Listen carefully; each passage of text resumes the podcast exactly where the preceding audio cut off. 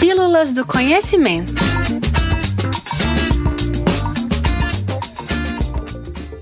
A cosmogonia grega. Se você já passeou pelo blog do espaço ou visitou a exposição Demasiado Humano no Espaço do Conhecimento UFMG, provavelmente já ouviu falar das cosmogonias. Se você não conhece, esse termo cosmogonia vem do grego e simplificando é uma forma de explicar como o universo surgiu.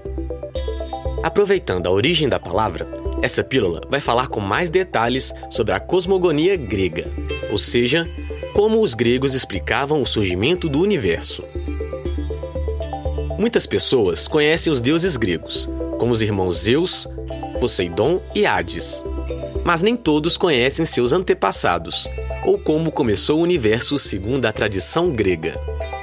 Na verdade, existe um longo caminho até chegarmos aos deuses mais conhecidos. O início de tudo era o chamado caos, onde não havia nada. Quando o caos tomou consciência de sua existência, ele vibrou de forma diferente no vazio, e dele surgiu Nix, que é a noite. Ao mesmo tempo, também nasceu seu irmão Erebo, Nix consistia nas trevas superiores e Erebo nas trevas inferiores. De Nix e por consequência do caos surgiram muitas coisas. Uma delas foi o amor, e a sua forma foi Eros. De Nix também nasceram Gaia, a Terra, e Urano, a abóbada celeste.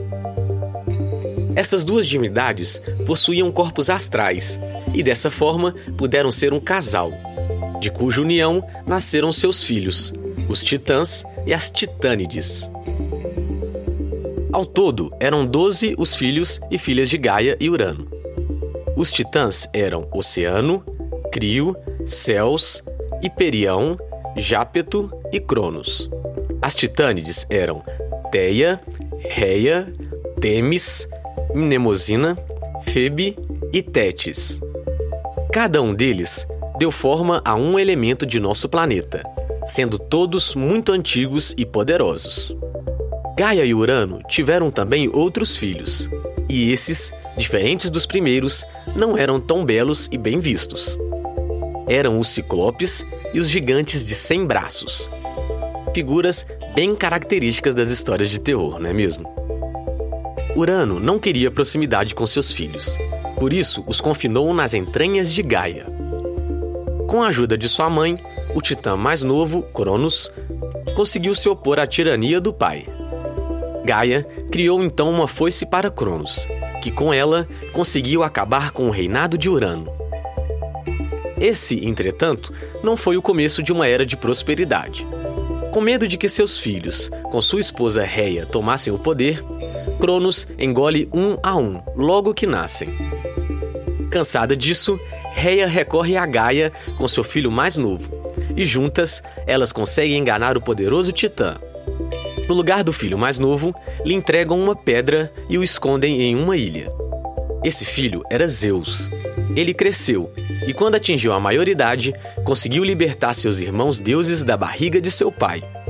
Juntos, travaram uma guerra contra os titãs, que durou alguns anos, e por fim foram vencedores.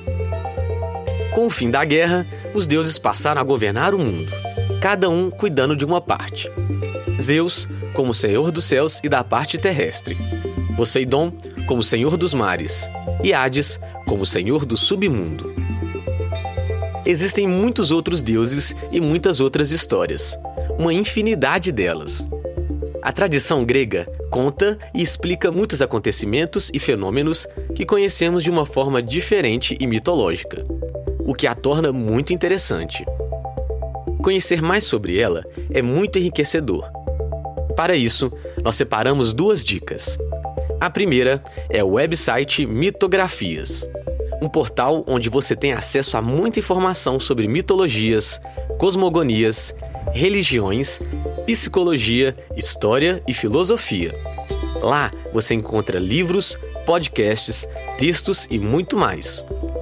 O link do portal é www.mitografias.com.br. A segunda dica vem da literatura.